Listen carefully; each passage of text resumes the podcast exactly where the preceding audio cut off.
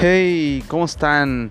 Bienvenidos a Discípulos.7. Una vez más estamos aquí en un episodio más.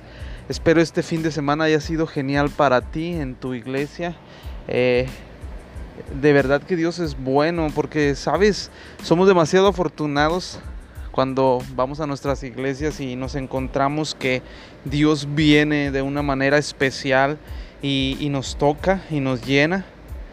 Yo creo que de verdad que somos demasiado afortunados de tener iglesia, de ser parte de una iglesia. Y si no eres parte de una iglesia, busca ser parte de una iglesia, porque no es solo ser eh, miembro de una iglesia los fines de semana, sino lo que Dios está haciendo en la iglesia y tú eres parte, Dios te da también a ti parte con la iglesia.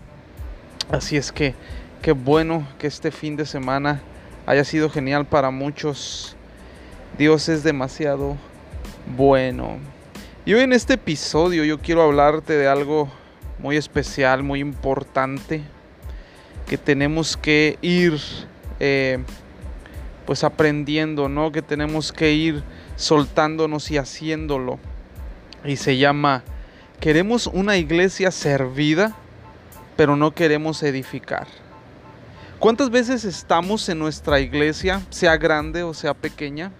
Por lo regular, no sé si te ha tocado, a mí sí me ha tocado escuchar a mucha gente, ¿no? Que a veces no tiene iglesia o que se cambia de ciudad y todo ese asunto. Y lo primero que buscan es una iglesia, pues que tenga todo, ¿no?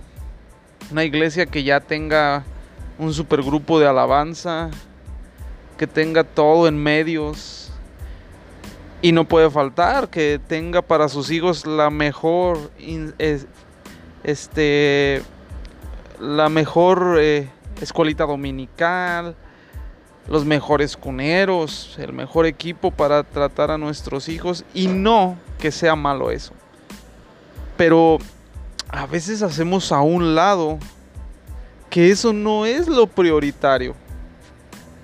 Lo prioritario en primer lugar es a dónde Dios te va a poner y en dónde tú, con tus dones y talentos que Dios te ha dado, vas a ser parte de edificar la iglesia. Puedes llegar a una iglesia muy grande que ya tiene todo, pero si no vas a ser parte de los que edifican, sino solamente eres parte de los que quieren iglesia servida, ¿de qué va a servir que la iglesia tenga todo. Si tú no vas a ser parte de los que aprovechan eso que tienen todo y vas a edificar y vas a dar más de lo que ya hay. ¿No? Porque la mayoría ah, vemos eso. ¿No? A veces eh, no es que sea malo, de hecho es un punto que nosotros que hacemos iglesia tenemos que ir mejorando. Cada día tenemos que hacer mejor cada cosa, ¿no? Ir mejorando en todo, porque Dios merece una iglesia que prospera y que avanza. Pero la prioridad de nosotros es que no tenemos que buscar siempre una iglesia servida. O no tenemos que ser miembros que nada más vamos a una iglesia que ya tiene todo y no aportamos. Dios nos llamó a edificar la casa. Si tú eres parte de una iglesia, y estás en una iglesia, tienes que ser parte, tienes que buscar, tienes que ir a identificar cuál es el ADN de tu iglesia, sea grande o sea pequeña. Nosotros ahorita estamos trabajando en Jalisco en una iglesia que va comenzando. Prácticamente eh, empezamos de, de cero, estamos empezando de cero. Y sabes, he aprendido muchas cosas. Yo vengo de un contexto de una iglesia que en cierta manera ya lo tiene todo, ¿no? Ya tenía un equipo, ya tenía hasta eh, pensando, ya tenía sillas, ya tenía eh, gente que servía y todo. Y de repente cuando llegas a un lugar en donde no hay nada, te das cuenta que Dios ha puesto en ti unos dones que tienes que usar de una manera que, vas aprendiendo y a veces te das cuenta y dices, wow, ¿a poco yo, yo sabía hacer esto? Dios puso esto en mí y, vas soltando algunas cosas que a veces te acostumbras en una iglesia que ya tiene todo, porque te acostumbras a vivir en una iglesia, a tener una iglesia servida, y no eres parte de los que edifican. Cuando empiezas a edificar tu iglesia, te das cuenta del llamado que Dios tiene para tu vida. Cuando empiezas a ser parte de la gente, de la generación que edifica la casa, que es parte de los edificadores de la casa, empieza Dios a despertar en ti un hambre y un amor por la gente, un hambre y un amor por, por lo que Jesús hacía, por, por ir y amar, por ir y mostrar el amor. Pero a veces nos hemos acostumbrado tanto a la iglesia servida que llegamos a la iglesia y lo tomamos a veces hasta como un club social en el cual llegamos y nos la pasamos bien padre y saludamos a gente, eh, entramos a la reunión, Dios nos toca y sí lloramos y todo. Pero nos vamos a nuestras casas y, simplemente, claro, Dios en la reunión nos tocó, nos avivó, nos restauró porque Dios es demasiado bueno que no nos va a dejar ir con cargas y todo ese asunto. Pero amado, recuerda que Dios puso dones y talentos en nosotros para ser edificadores de la casa.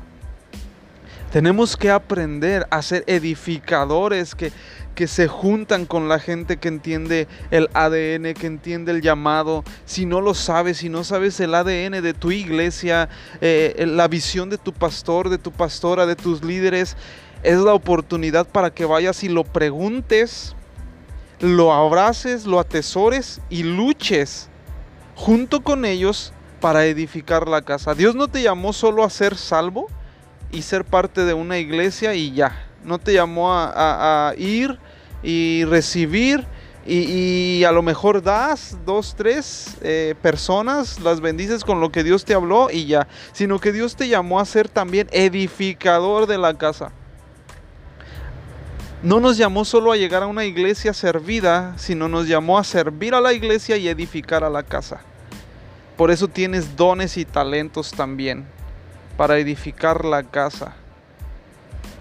Cuando yo empecé aquí a, servir de otra forma, ¿no? A empezar a ver, ahora sí que los cimientos y la base de una iglesia, de un llamado, a veces te das cuenta de que no entendías nada de la iglesia, de que solamente te dejabas llevar por em, un sistema que se había generado en tu, en tu cabeza de lo que era la iglesia.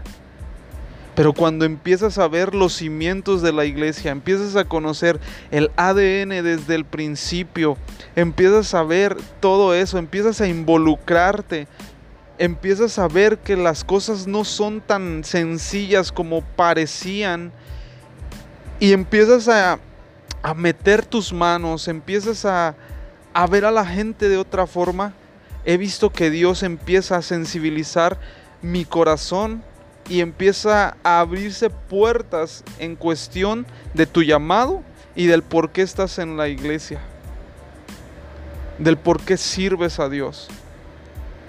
Es que si tú quieres saber eh, qué es lo que tú tienes que hacer para Dios, empieza a edificar la iglesia.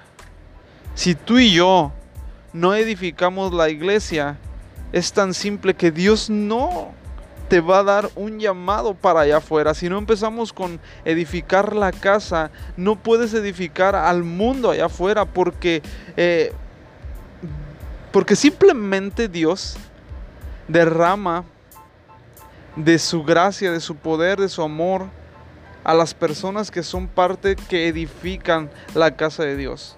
No sé si recuerdas el corazón que tenía David de edificar casa para Dios, de edificar templo, de edificar edificio, ¿no? De edificar un lugar donde la presencia de Dios podía estar. Empezó, empezó David a meter las manos, a tener un deseo eh, empezaron los planos, Dios le empezó a revelar, empezó a introducirse en lo profundo de edificar casa para Dios, de edificar un lugar. Y Dios anhela que alguien edifique casa para Él. Sí, hablando de edificios, sí, pero hablando más de, de espiritualidad también. Edificar casa para Dios no, no tiene a veces tanto que ver con edificio, sino con nuestro ser, ser parte de la iglesia. La iglesia es el cuerpo de Cristo, somos tú y yo. Edificamos en amor, edificamos en, en servicio, edificamos en bendición, en usar todo lo que se nos ha dado para bendecir a la demás gente. Eso es edificar iglesia. Cuando David empezó a ver y tener un corazón por construir edificio, y no solo edificio, sino construir un lugar para la presencia de Dios y bendecir a tanta gente, Dios empezó a ver el corazón de David y David, si te das cuenta, fue un hombre súper usado por Dios. Fue súper bendecido. Y no quiere decir que solo por eso, ¿no? Fue por eso que Dios lo bendijo, no. Pero sí surgió en él cosas, pasiones por Dios. Él era un hombre que no daba a Dios algo que no le costara. Salomón se le pasó la estafeta y no solo eso, fíjate algo importante que me acaba de caer ahorita. Cuando David empezó a querer edificar casa para Dios que la construyó su hijo, le pasó la estafeta. ¿En quién empezó el deseo de construir algo? En la vida de David. ¿Sabes? Cuando empezamos a edificar casa, se genera un ámbito generacional. Pasas la estafeta a tus hijos esa pasión a tus hijos por edificar la casa, por bendecir el nombre de Dios. Así es que yo te animo a esto. Empieza a ver tu iglesia de otra forma. Si quizás tú llegaste a tu iglesia y la iglesia ya tenía 20 años, 10, 5 años, te dejo una tarea en esta hora. Ve e investiga cómo surgió tu iglesia cómo empezó tu iglesia? Pregúntale a tus pastores, a tu líder, el ADN. Conoce tu iglesia a profundo, cómo surgió, por qué surgió, en qué tiempo. Empápate de eso y edifica sobre lo que ya está edificado y sobre las bases que se fundamentaron, edifica con tu vida y sé parte de los edificadores, porque la iglesia va a seguir avanzando tienes que empaparte de los cimientos de tu iglesia. Si no conoces la historia, tienes que conocer la historia de cómo surgió tu iglesia, porque de ahí va a salir un hambre, una pasión por tu iglesia. De ahí va a salir un deseo de seguir edificando, de seguir mostrándole a tus hijos cómo se edificó. Cuéntale a tus hijos la historia de cómo se edificó tu iglesia para que surja un anhelo y no seamos cristianos que queremos una iglesia siempre servida, sino seamos cristianos que somos gente que queremos edificar la casa siempre. Aunque tengas 300 mil miembros, siempre hay algo que edificar. Aunque tengas dos miembros, siempre hay algo que edificar. Si es que te animo a eso, investiga bien cómo surgió tu iglesia, atesóralo, ámalo, cuéntalo y de ahí en adelante empecemos a ser edificadores de la casa, edificadores con lo que Dios te ha dado. Tus dones y talentos sirven también para edificar a la casa y para edificar a gente que sea parte de la iglesia de Jesucristo. Así es que te animo a no ser cristianos que quieren una iglesia servida, sino que seamos aquellos que edifican la casa para servir a otros. Que Dios te bendiga, gracias por escuchar y gracias por ser parte de esto, por compartir cada uno de estos podcasts, aquellos que han seguido y han escuchado cada uno. Si no los has escuchado, te invito a que los escuches y los compartas. Es de bendición, ¿no? Para nosotros también es mucha bendición que ustedes sean parte porque pues nos da fuerza y aún esto, la palabra de Dios llega a través de los medios a mucha más gente. Gracias por escuchar, que estés muy bien y hasta la próxima. The podcast you just heard was made using Anchor. Ever thought about making your own podcast? Anchor makes it really easy for anyone to get started. It's a one stop shop for recording, hosting, and distributing podcasts. Best of all, it's 100% free. Sign up now at anchor.fm slash new. That's anchor.fm slash new to get started.